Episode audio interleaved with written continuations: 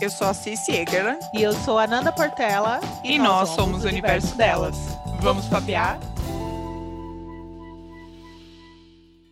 Bem-vindas ao nosso episódio de número 9, Violência Doméstica.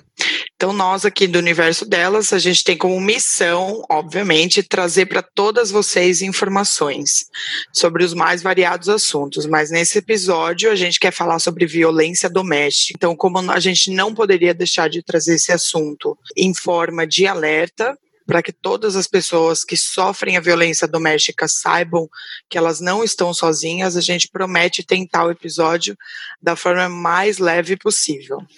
Então, para começar esse bate-papo, vamos chamar ela, a nossa musa inspiradora, aniversariante do mês, Leonina, como vocês já sabem, Nanda Portela. Eu acho é pouco, eu acho é pouco, Brasil, pode chorar mais. Bem-vinda aí, mesmo que no seu inferno astral. Amada, mas para que inferno astral? Eu sou o paraíso, o que, que é isso? Isso mesmo, arrasou. Bom, gente, esse é o mês que marca o sancionamento da Lei Maria da Penha no Brasil. E também o Agosto Lilás, que é uma campanha que nasceu em 2016, idealizada pela Subsecretaria de Políticas Públicas para Mulheres, para fortalecer ainda mais a lei. Essa campanha tem representações de todo o território nacional brasileiro e também em Portugal, sendo que 80% das associadas são mulheres. E para desenvolver esse assunto com a gente, hoje nós vamos ter duas convidadas, as quais eu estou muito honrada em ter ao nosso lado para falar sobre esse assunto tão necessário. E eu vou começar apresentando para vocês a nossa querida Priscila Brasil, maravilhosa, que vai trazer para a gente um pouco aí de um ponto de vista mais jurídico sobre essa questão do, da violência doméstica. Então é isso, tudo bem, Pri? Conta um pouquinho para a gente sobre você, sobre a sua trajetória.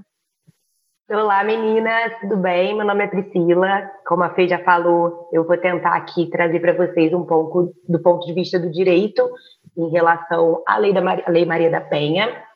É, eu sou advogada já há bastante tempo, não vou falar para não denunciar a minha idade aqui. É, e eu tenho uma história interessante com a Lei Maria da Penha, porque logo que eu entrei na faculdade, a lei foi promulgada. Então, eu participei de toda, todo o processo de alteração né, do Código Penal processual penal em razão é, dessa lei maravilhosa que eu tive o prazer de estar bem pertinho por conta disso. E espero responder e ajudar vocês no que for preciso aqui hoje. Que bom, seja muito bem-vinda, Pri. Seja muito bem-vinda, Pri. Muito bom ter vocês aqui. E aí, para mostrar um ponto de vista mais psicológico, a gente está trazendo também a psicóloga Alexandra Campos. Tudo bem, Ale? Olá, tudo bem com vocês? Tudo bem?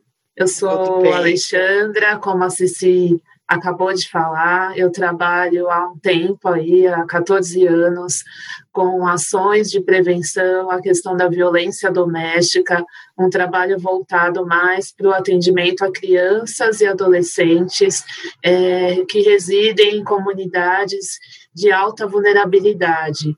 Então, são é muito próximo, infelizmente, esse contexto da violência doméstica, como também trabalho infantil urbano, como outras é, situações de vulnerabilidade. Eu agradeço o convite, eu quero contribuir, também aprender com vocês aí sobre é, esse tema muito difícil e necessário de falar para que as pessoas possam se atentar a quem, a quem recorrer e a quem procurar ajuda. Obrigada, Ale. Muito bem-vinda aí com a gente. Hoje o nosso time está forte, hein? Hoje o nosso Muito. time está poderoso. então, para a gente começar essa história, eu vou trazer para vocês uma introdução sobre um tema que já é bastante conhecido e um nome que é muito mais conhecido aí para nós, principalmente mulheres brasileiras. Autora do livro Sobrevivi, Posso Contar, de 1994, a, a, sua trajetória de 19 anos e 6 meses fez dela um símbolo de luta por uma vida livre de violência. Maria da Penha Maia Fernandes, hoje com 75 anos, em 1983, era casada na época com um professor universitário que tentou matá-la por duas vezes. Na primeira vez, ele atirou simulando um assalto e na segunda vez ele tentou eletrocutá-la enquanto ela tomava banho. Por conta das agressões sofridas, Penha ficou paralisada. 19 anos depois, o seu agressor foi condenado somente no mês de outubro de 2002, quando faltavam apenas seis meses para a prescrição do crime. Ele foi preso e cumpriu apenas dois anos e um, um terço da pena e a que fora condenado. Foi solto em 2004, estando hoje livre. O episódio chegou à Comissão Interamericana dos Direitos Humanos da Organização dos Estados Americanos e foi considerado pela primeira vez na história um crime de violência doméstica. Em 7 de agosto de 2006, a Lei Maria da Penha foi sancionada no Brasil e prevê que todo caso de violência doméstica e intrafamiliar é crime, com representações em todo o território nacional em Portugal, que hoje também está aderindo aí a esse movimento graças ao Agosto Lilás, que tem como objetivo reforçar essa lei e trazer a visibilidade sobre esse assunto para toda a sociedade aí. Recentemente, estudos apontaram que a situação do isolamento social potencializou os casos de violência contra as mulheres em todo o mundo. Em Portugal, os pedidos de ajuda via telefônica e digitais aumentaram 180% face ao primeiro trimestre de 2019.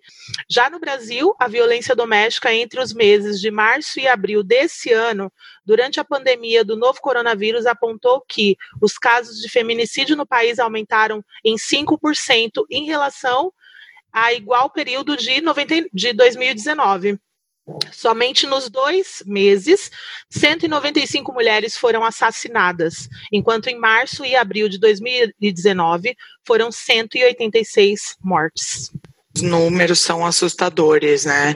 É, quando a gente está falando não só do período aí de, de pandemia, né, onde isso aumentou incrivelmente, assim, né? Muito triste. Mas quando a gente fala de vítimas de estupro no Brasil, 82% é, são mulheres. Quatro meninas com menos de 13 anos são estupradas por hora e 88,8% dos feminicídios foram cometidos por ex-parceiros. Mas acho que vale é, lembrar também que a violência doméstica ela não é dada só com parceiros, né? Quando a pessoa é casada, a violência doméstica é sempre que algo ocorre dentro do seu lar mesmo, né? Então pode ser até com um familiar. É, mas acho que falando aí um pouco da, da lei, é, gostaria que a Pri partilhasse com a gente aí, Pri, o que você pode acrescentar aí para a gente com base nessa introdução da Nanda. Perfeito, meninas. Fiquei até arrepiada com a Nanda falando assim sobre a lei, porque é um assunto assim muito delicado, mas que ao mesmo tempo eu tenho muito orgulho de estar aqui falando, porque eu acho que foi um grande avanço, né? Obviamente não chegamos aonde gostaríamos de estar, mas isso tudo é uma construção, como eu falei com vocês antes, né, que o direito é uma construção social, então todos nós temos que nos sentir responsáveis é, e por ajudar e por denunciar e, e, fazer com que a lei ela trabalhe mais a favor do cidadão, né, como geral.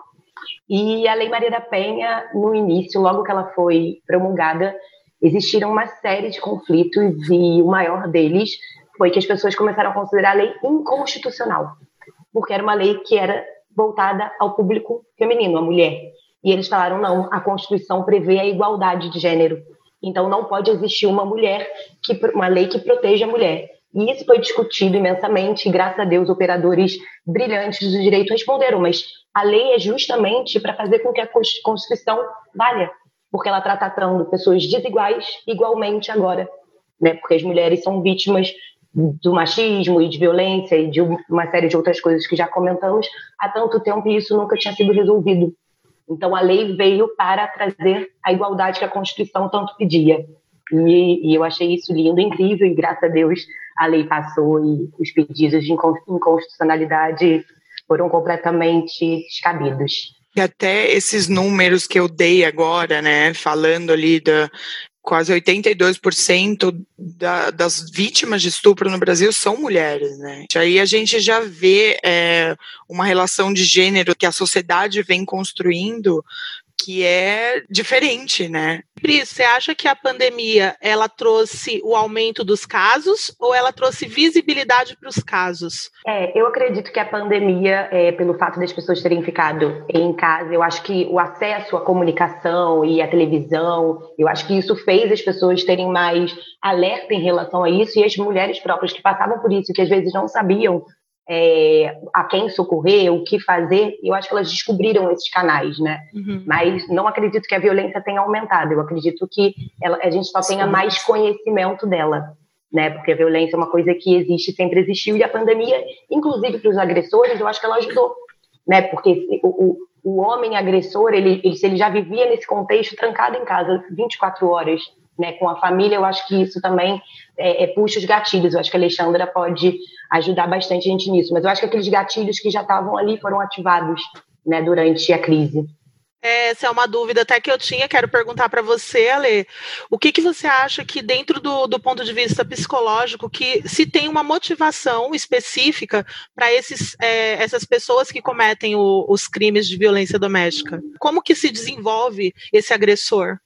O agressor ele se desenvolve, infelizmente, né, por ser é, estar presente no contexto de, da familiar, então é por meio de uma educação inadequada, né? Então valores e costumes são passados para ele e que faz com que ele compreenda de uma forma errada que para resolver conflitos ou para é, resolver qualquer dificuldade é, em relação ao outro tem que ser da forma na forma de um comportamento agressivo.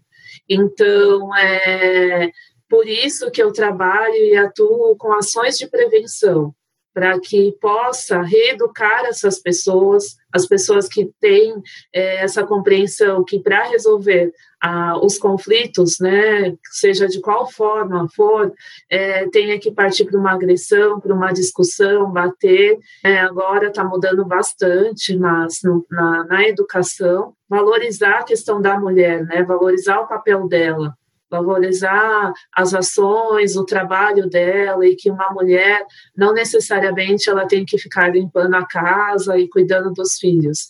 Que essa mulher agora nessa sociedade, ela aprende diversas coisas além de cuidar da casa, mas que isso também o cuidado com a casa, ele pode ser realizado por um homem.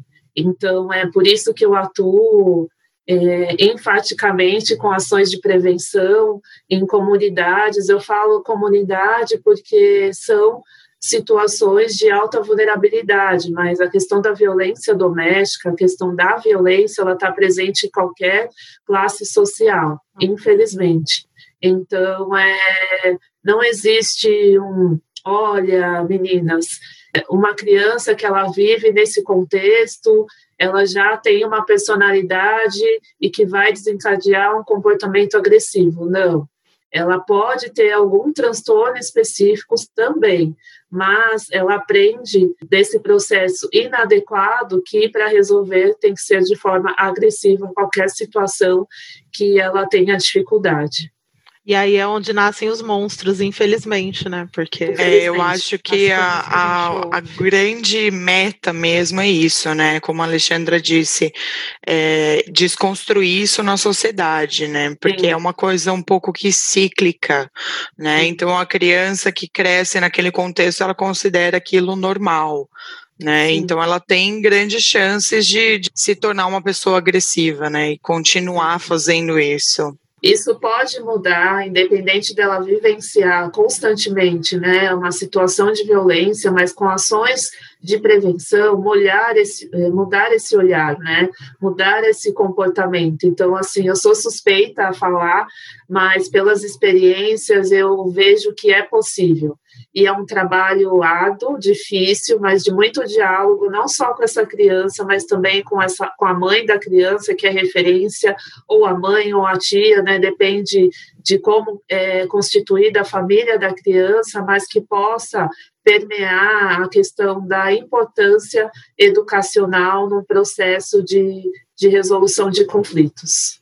Ale, o, o efeito psicológico causado nessas crianças, você que tem esse acompanhamento aí mais próximo, como que é essa busca de ajuda? Eles não chegam e falam, né, Alexandra, eu estou vivenciando uma situação de violência doméstica ou passando por uma dificuldade. Isso é perceptível na observação e por meio de diversas estratégias, como desenho, como diálogo, como é, o modo dela se comportar. Então, uma criança, por exemplo, que, é, que sofre um abuso, né, uma violência sexual, ela não vai gostar do toque, ela não vai gostar de, de qualquer tipo de, de brincadeira que envolva é, esse ato. Então, ela vai se afastar. Quando começa, e o choro, né, a negligência também está muito presente, são crianças que são maltratadas, chegam com as vestimentas totalmente é, sujas, chegam é, sem cuidado médico, então, assim, por isso a necessidade de uma articulação, uma rede socioassistencial que envolva assistente social, para que possa fazer uma visita domiciliar, em alguns casos também, mesmo que sejam precários, né, é, a atuação do conselho tutelar, eu falo precário, eu não posso generalizar, mas infelizmente a gente tem conselheiros tutelares que não têm tanta tanta propriedade sobre a questão do, do processo de educação, sobre esse olhar da importância de atuar né, para que possa mudar esse comportamento de, de violência dentro do, do contexto familiar. Então, é um trabalho árduo, visita domiciliar, conversa com, com um profissional que seja ou da escola ou de um, de uma ONG, né, de um centro social, para que possa ver e se aproximar, fortalecer o vínculo com essa criança para que ela possa falar. Não adianta a gente somente achar, não, eu vou lá. É claro que o sentimento é resolver o mais rápido possível, mas é preciso também essa criança é, se apropriar de, de, de dialogar, de, se, de expressar o seu sentimento para que a gente possa ajudar. Então, é, existem, né, não posso generalizar, não, Nanda, não aparece ninguém que fale que está sofrendo violência, aparece. Porém, também é, a porcentagem é maior quando a, criança, quando a gente observa um comportamento assim de afastamento, de choro, de falta de cuidado, crianças né, que não, não tomam banho, enfim, são diversas situações que é. tem a ausência da família, né? É, não, é, não é fácil, não. Nem imagino o que, que você passa, assim, mas assim, é, é. só agradecer um trabalho que é feito dessa forma, né? Porque sim, sim. o que, que a gente vai Eu falar sou... sobre isso? Precisa ter coragem e amor, né? Sim. E além de, de ter essa, esse sentimento de justiça, mas de cuidado, né? De empatia, de se colocar no lugar de uma criança que não é fácil, e vivenciar, e é o que ela tem naquele momento. E pode ser importante para ela, sim, mas ela pode morar num barraco, numa favela, e ela gostar, não ter lugar para dormir. Não é a questão de morar no barraco, é a questão da violência dentro do barraco. Não, o que que a Alexandra me falou me lembrou de uma alteração que a lei teve, agora não vou lembrar o ano, mas que foi da notificação compulsória em casos de violência doméstica muitas crianças iam para o hospital passando mal e tal, e o médico, ao examinar as crianças, né, viam as feridas e, e, na mãe e na criança, e aquilo começou a, a gerar uma série de é, notificações à autoridade policial: olha, eu estou com um caso aqui, eu acredito que seja vítima de violência, e a lei foi e trouxe isso. É, divulgou que agora as, os serviços de saúde pública e privada eles têm a obrigação de reportar esse tipo de situação quando eles recebem, né, para fazer qualquer tipo de exame ou qualquer coisa que seja, não precisa ser só para tratar daquela ferida específica, eles têm obrigação de reportar isso à autoridade policial e, e, o, e o caso e o processo de violência doméstica pode se iniciar a partir daí, mesmo que a vítima não tenha representado é, o caso perante a autoridade policial. Então, eles começaram a criar formas né, que as pessoas não queriam, ou, ah, eu não quero que o meu marido seja preso, eu não quero que isso aconteça, eu não quero destruir minha família, e muitos processos ou eram arquivados ou sequer eles começavam, né? E foram criando essas ferramentas, e uma delas é essa, a percepção através de como a criança está e como a mulher está nos, nos, serviços de saúde, que levaram a muitos casos. E muitos casos, de fato, tiveram desfechos graças a isso. Sim. Então, são coisas E, a, e, e, também, né, Pri, a, a, sensibilidade desses profissionais em relação quando uma criança chega, né? Então, é, geralmente o que acontece, infelizmente, quem vai levar a criança é quem agrediu né, de uma certa forma. Né? Não é normal uma criança, por exemplo, aparecer com uma fratura ou aparecer com hematomas. Então, Perfeito. além da sensibilidade, ter esse olhar, esse cuidado e se, se aprimorar de conhecimentos, né, para que tenha subsídios para fazer a denúncia. É, até falando sobre essa questão que, que a Pri comentou, né, voltando, trazendo um pouco de volta para a mulher que sofre a violência doméstica, traz aquela falta de, é, de coragem mesmo, de, por exemplo, de ir na delegacia de polícia e fazer um boletim de ocorrência e denunciar aquela agressão.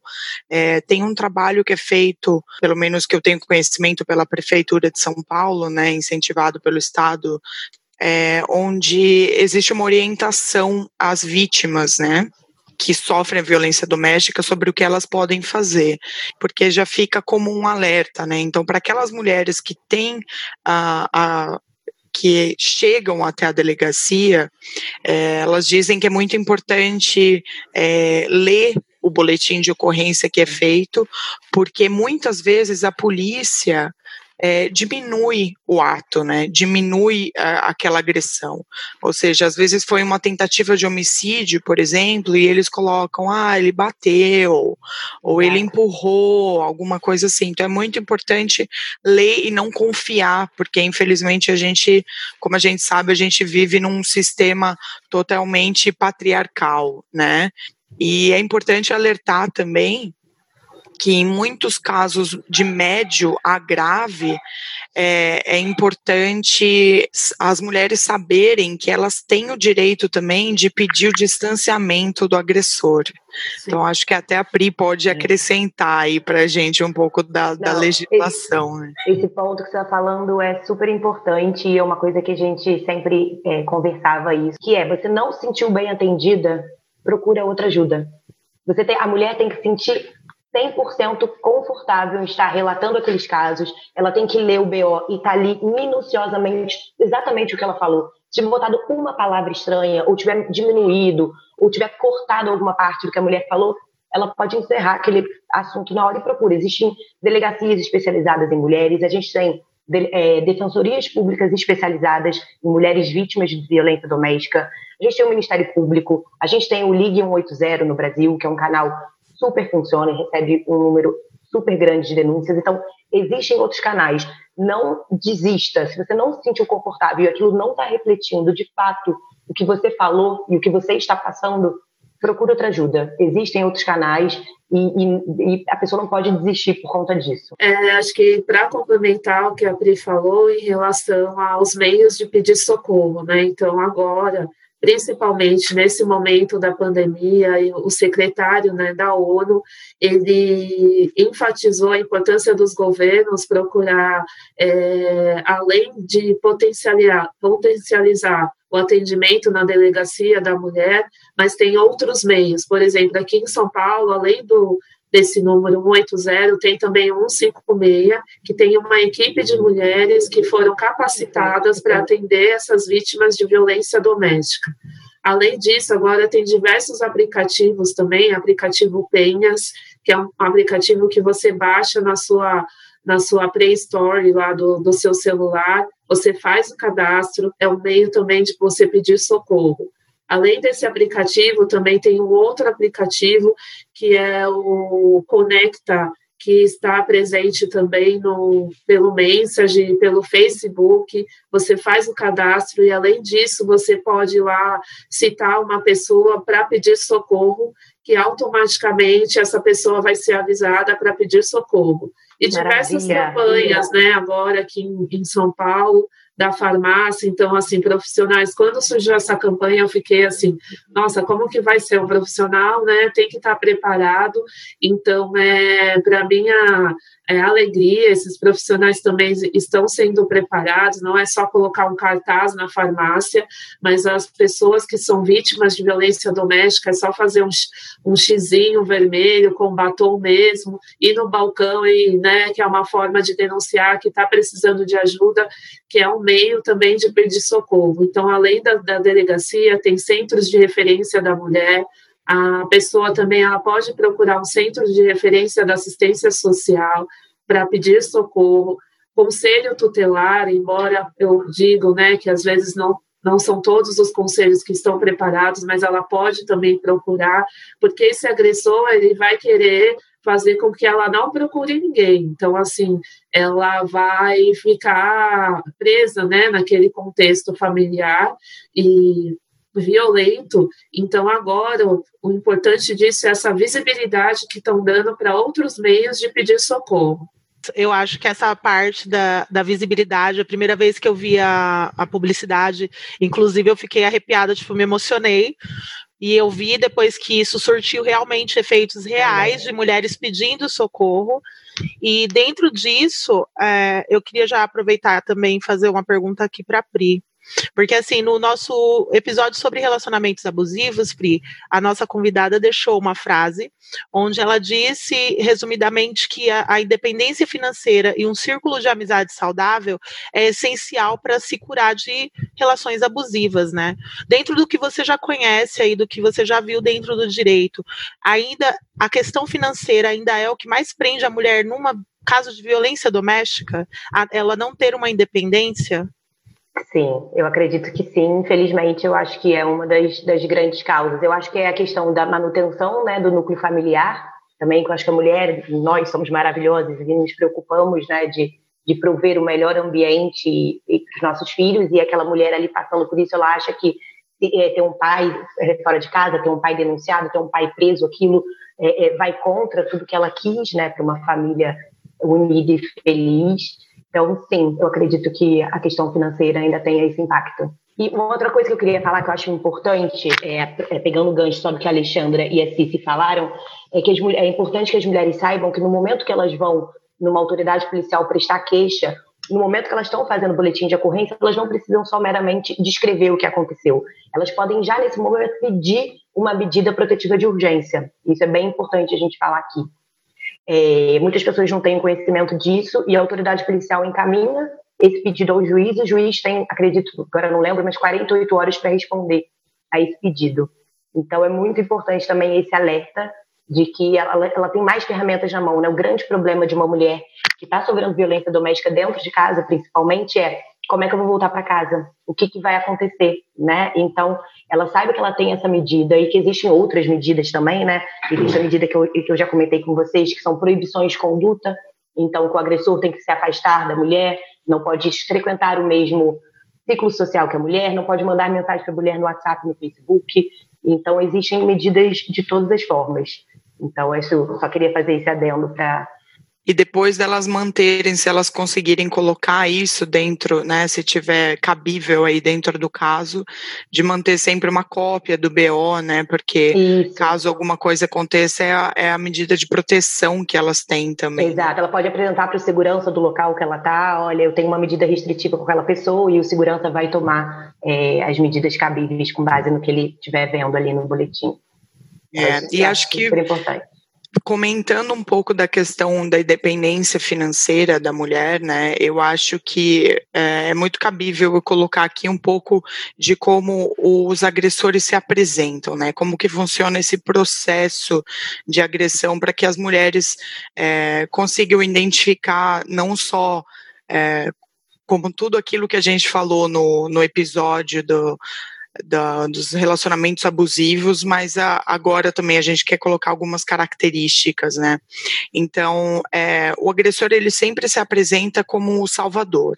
Então, primeiro para ela e depois para a família, para os amigos, e aí acontece o isolamento, né? Ele busca isolar a vítima de amigos e famílias para que ela fique mais dependente.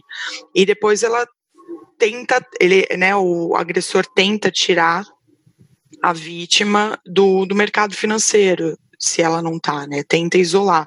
Então, isso é uma característica muito forte e importante mesmo, porque a mulher acaba ficando ali, muitas vezes, por causa disso. E aí ele começa com aquela violência, muitas vezes verbal, né? Geralmente começa com a verbal e depois com a patrimonial, né? Do tipo, não, você só vai usar o seu celular quando você estiver perto de mim é, né, que, que busca ali dizer que ele manda, né, que, ele, que ela pertence a ele.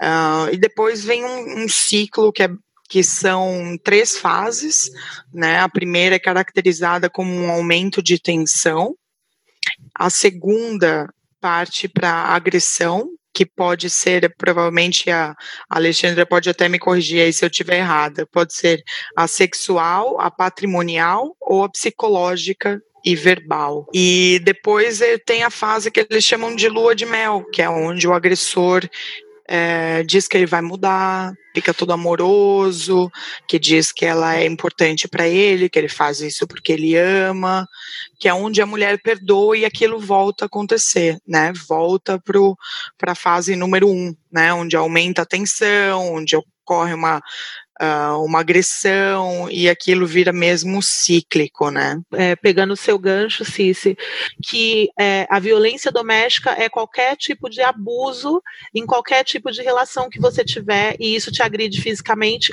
ou pode te levar à morte. Eu sei que é difícil, né? Se fosse fácil, a gente não estava aqui falando sobre isso com uma advogada e uma psicóloga, mas é, é, é preciso a gente, como ser humano, se atentar aos, aos mínimos sinais aí dos desvio, desvios de caráter das pessoas. Ale, falando dessa parte de, da intimidação do agressor, dessa parte de coação financeira, né?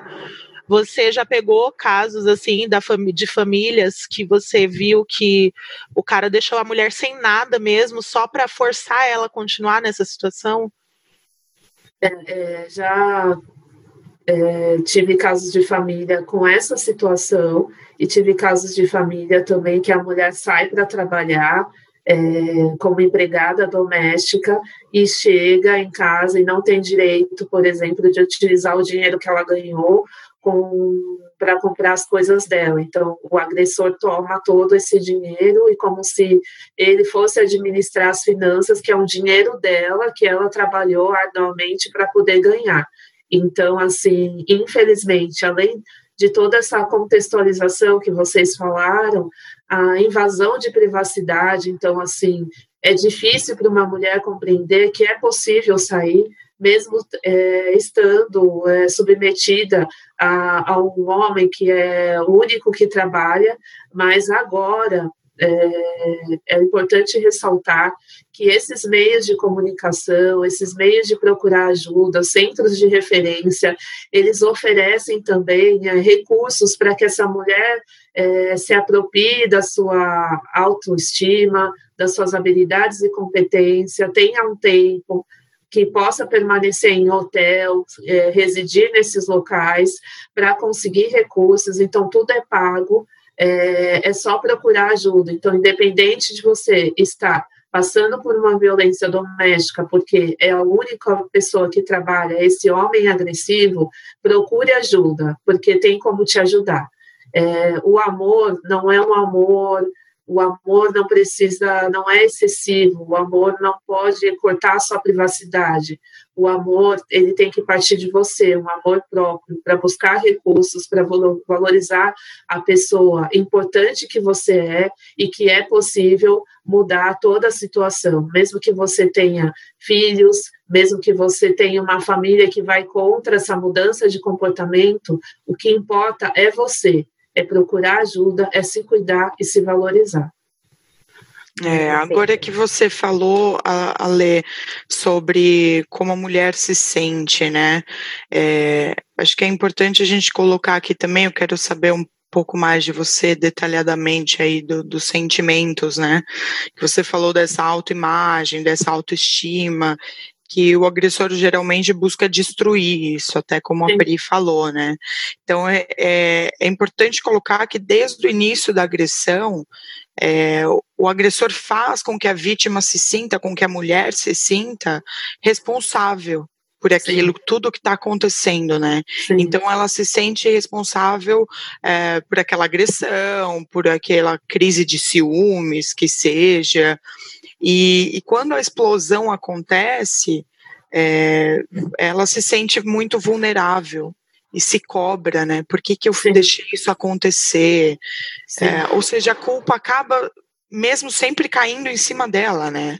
Sim, sim. A violência ela deixa sequelas, tanto física quanto psicológica. A física, que são as, as contusões, as, os hematomas, mas a psicológica, ela começa, a mulher ela começa a apresentar insônia, pesadelo, falta de apetite, irritabilidade, é, às vezes, infelizmente, pode se tornar uma depressão, uma ansiedade né, um, comportamentos autodestrutivos, então começa a se cortar porque ela não consegue compreender que aquelas emoções, que ela precisa de ajuda, que ela precisa de, uma, de um apoio psicológico para sair dessa, não é sozinha. Então, assim, tem pessoas que podem ajudar e que não vão julgar, né, essa mudança, essa mudança de comportamento, mas tem que partir dela.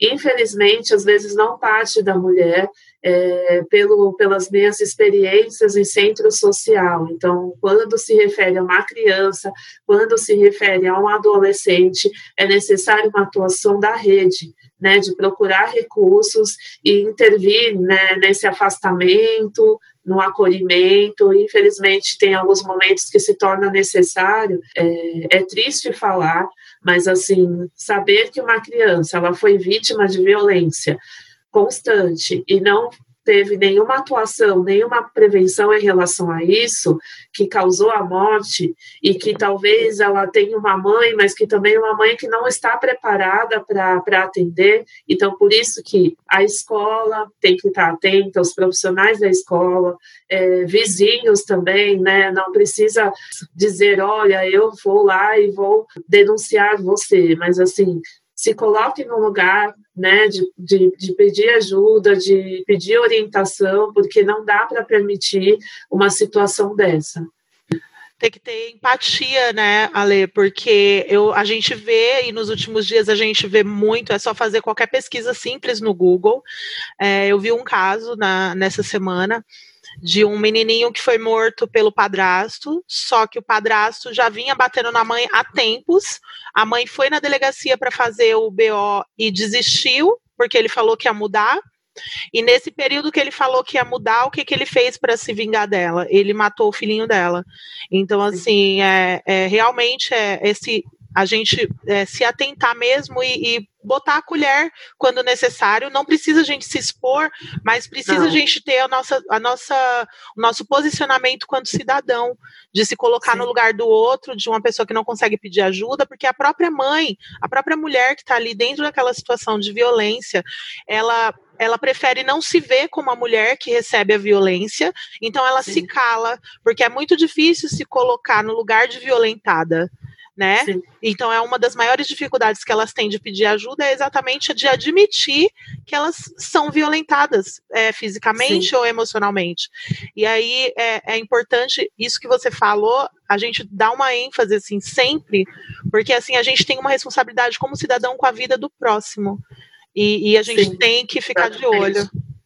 Sim, a lei disse que é muito, às vezes, muito, muitos casos podem é, vir a ser um homicídio mesmo, né?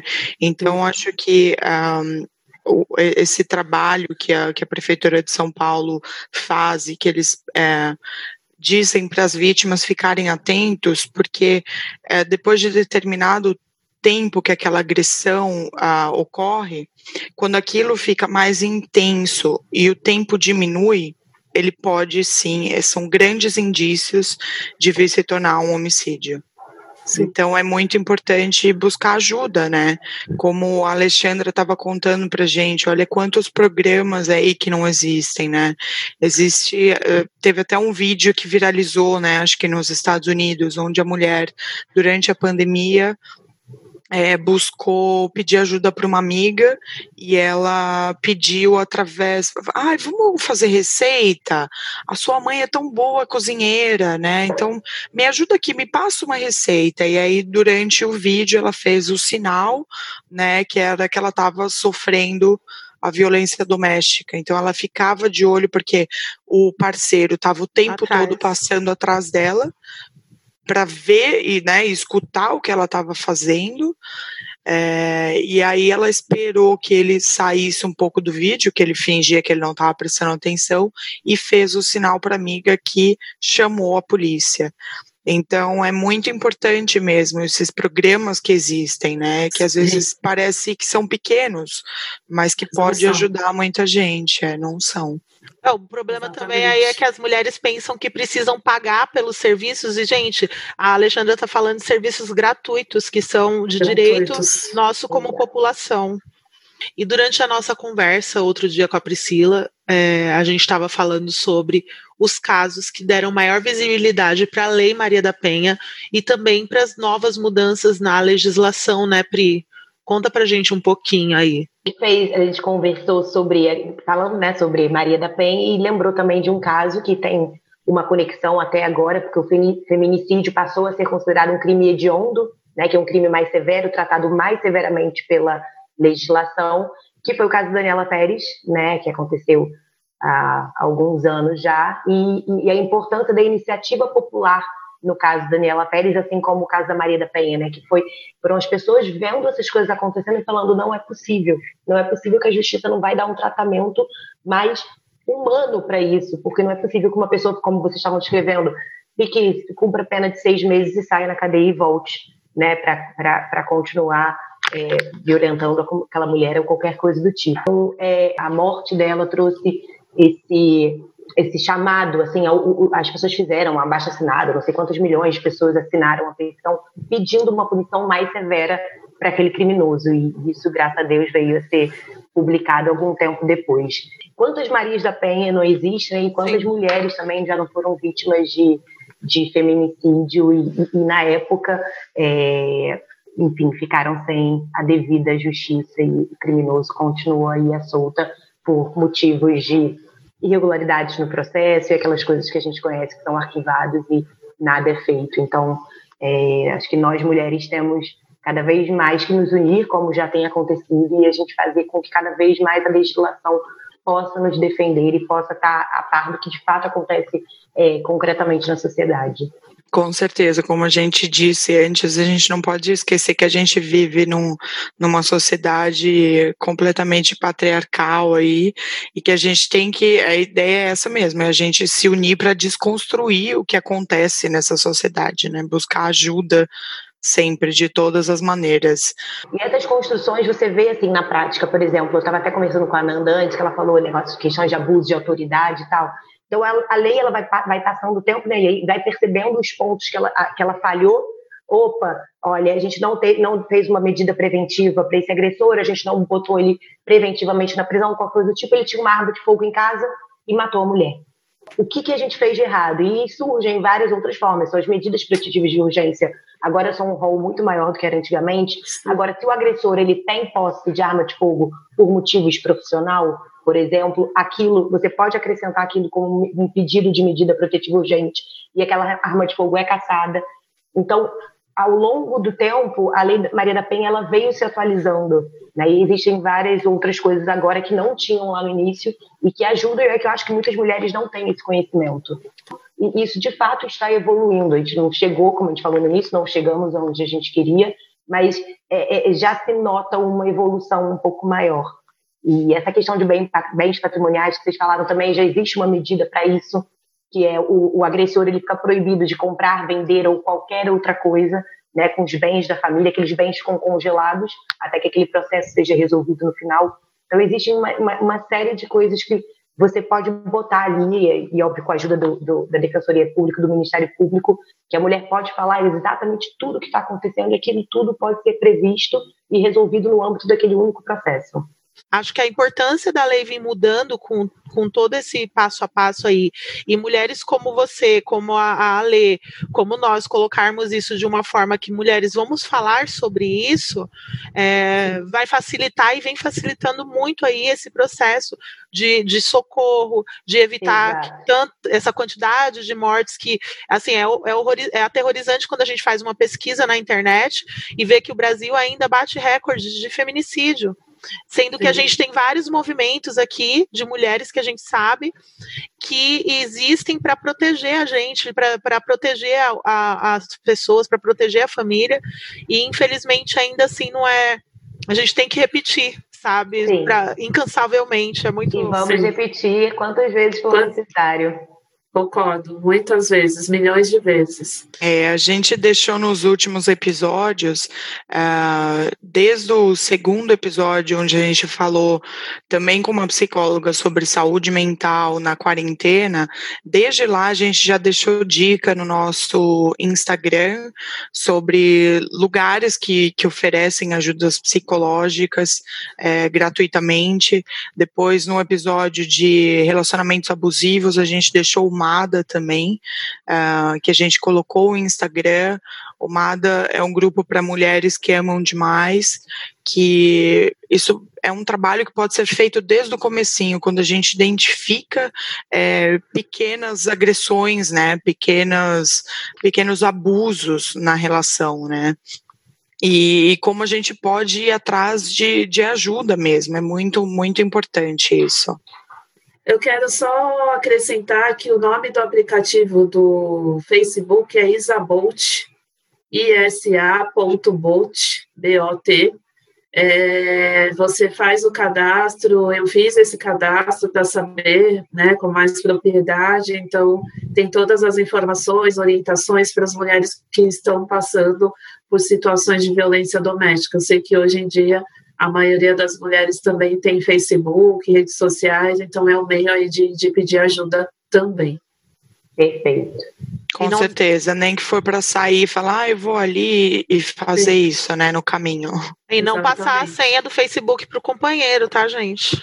Exatamente. Pelo amor de Deus. Por favor, nenhuma senha. Nenhuma senha. E se tiverem com alguma dúvida aí, ouve nosso episódio sobre amor livre, que a Cici dá a dica certa.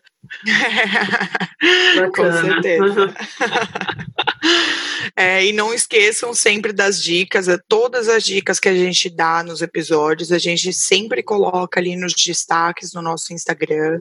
Então fica tudo lá, vocês podem ir lá, podem printar, a gente deixa os arrobas dos lugares, né, das instituições. Todos esses que a Alexandra falou, a gente também com certeza vai colocar tudo lá para facilitar o máximo que der aí para vocês, para não ter que ficar pausando o episódio no meio do caminho para o trabalho para anotar no bloco de notas a dica que a gente deu. Então, sempre que o episódio vai para o ar, a gente coloca ali.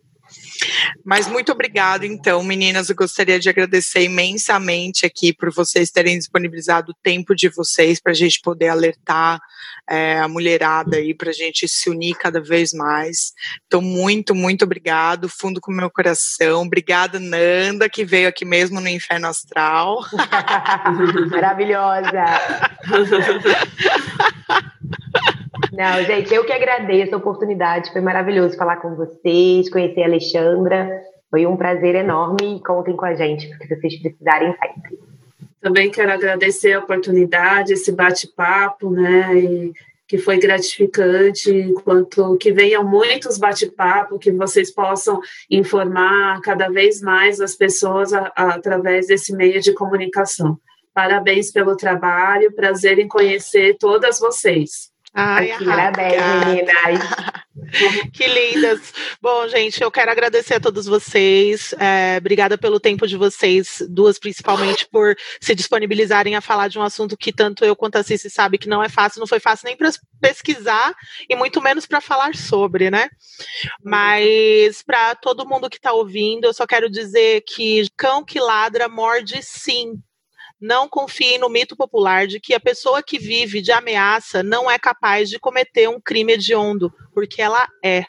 Seja lá quais forem as motivações, não podemos mais perder as nossas vidas. É preciso pedir socorro, buscar ajuda e saber que existe sim uma rede de apoio para toda mulher que ainda sofre.